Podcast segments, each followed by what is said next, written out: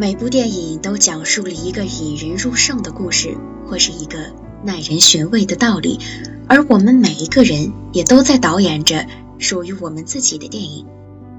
浮生若影，让我们用心去感受其中的美好。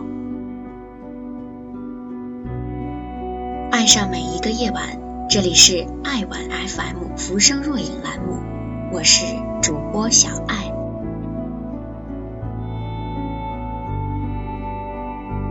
今天给大家推荐的这部电影叫做《聚焦》，我们看不到的黑暗，却是最令人窒息的黑暗。作者：小申。很多时候，我觉得自己是一个幸运的人，完完整整的来到这个世界上，顺顺利利的进入了大学，所以。我一直对这个世界的恶有一种近乎不闻不问的态度。我想当然的以为，一些恶既然没有发生在我们的生命中，就意味着它不存在，或者是发生的概率很小。而今天这部名为《聚焦》的电影，却彻底改变了我的看法。电影讲述的故事发生在二零零一年的波士顿，新老板马蒂想借助聚焦小组挖掘一条神父性侵儿童的事件。在几年前，聚焦小组所在的波士顿环球报就报道过此类事件，只是当时的舆论被教会压制，导致报道最终不了了之。小组成员都清楚的知道。神父的背后是宗教信仰，而每一个信仰都拥有大量的民众基础。在其他人看来，他们的做法毫无意义，甚至有些可笑。对于他们自己来说，选择这条路就意味着选择层层的阻碍。他们去接触曾经为神父辩护的律师，去接触受害者，去翻阅堆积在地下室的大量资料。在我们看来，这些为写好一篇报道所必须的准备工作，在受害者看来，却具有的是完全不一样的意义。他们最终接触到了一位受害者组织 SNAP 的成员。而他同样是一名在幼童时期被神父性侵过的受害者。他把自己称作幸存者，因为在幼童时期受过侵害的人，多数不堪心理压力，患上了精神疾病或者选择自杀。幸存下来的人微乎其微。那位幸存者带来了一大箱关于神职人员亵渎儿童的资料，其中很多。在五年前，他就曾寄送到编辑部，只是被当时的编辑忽略了。其实很多黑暗的事情就发生在我们身边。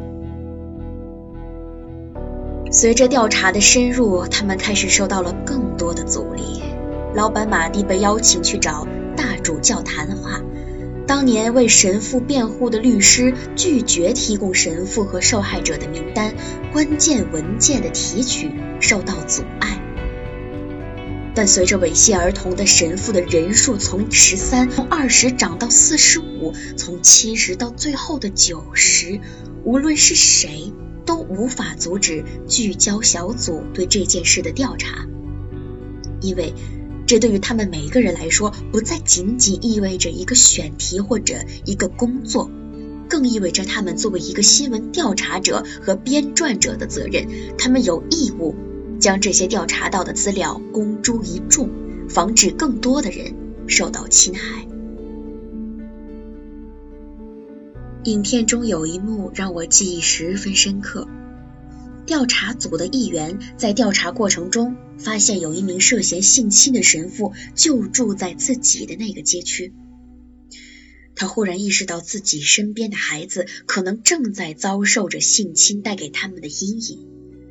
他深夜难抑内心的愤恨，冲出家门，径直来到那个神父的屋子前，却发现自己无能为力。他只能默默地回到自己的家，在冰箱上贴了一张写有“孩子们远离那座房子”的纸。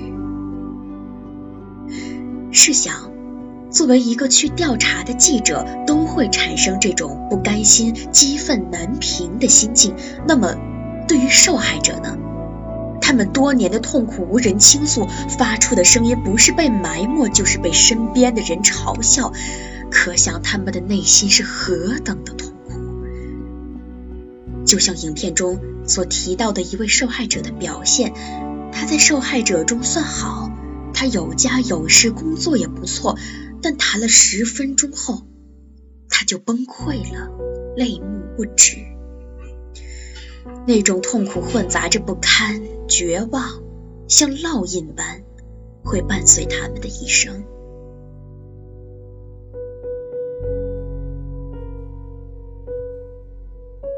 最终，报道还是冲破了层层的阻力，呈现于众人面前。这件事之后，全世界大范围内的神职人员性侵儿童的事件，像井喷一样开始被曝光。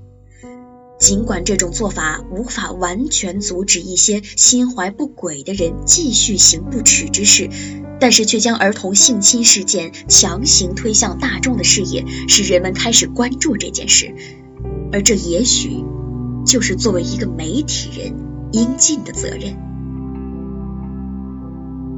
整个影片以沉着冷静的叙事风格展开，没有卖弄情怀，也没有刻意撕开血淋淋的伤口给众人看。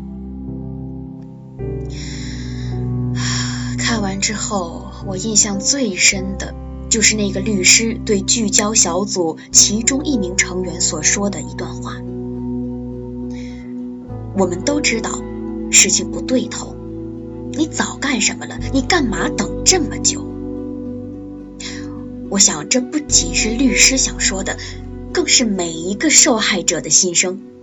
他们恐惧将自己曾经被性侵的经历公诸于众，害怕被众人嘲笑，同时他们又害怕自己的经历被遗忘。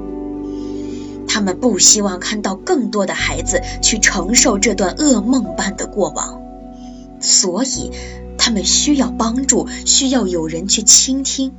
去替他们讲出这些残酷的故事，但他们等得太久了，等到他们选择了遗忘，选择逃避，或者用酒精来麻痹自己。这不是我们所想看到的。我们所希望的是，性侵儿童的事件不要再发生。对那些已有的受害者。我们希望有人肯去帮他们赢得社会的聚焦，让社会关注到他们的不幸，让更多的人免受其害。影片中有这样一段话：有时候我们很容易忘记，大多数时候我们都在黑暗中摸索。突然间，灯亮了，每一个人多少都会。面对一些责难，或许责难是不可避免的，但灯亮时，也是我们应该去面对责难时，这才是我们每一个人应有的态度。好了，听众朋友们，今天的浮生若影就到这里，感谢本期作者小申。如果你喜欢本期节目，欢迎关注微信公众号“爱晚 FM”，获取全文和背景音乐吧。我是主播小爱，让我们下期再见。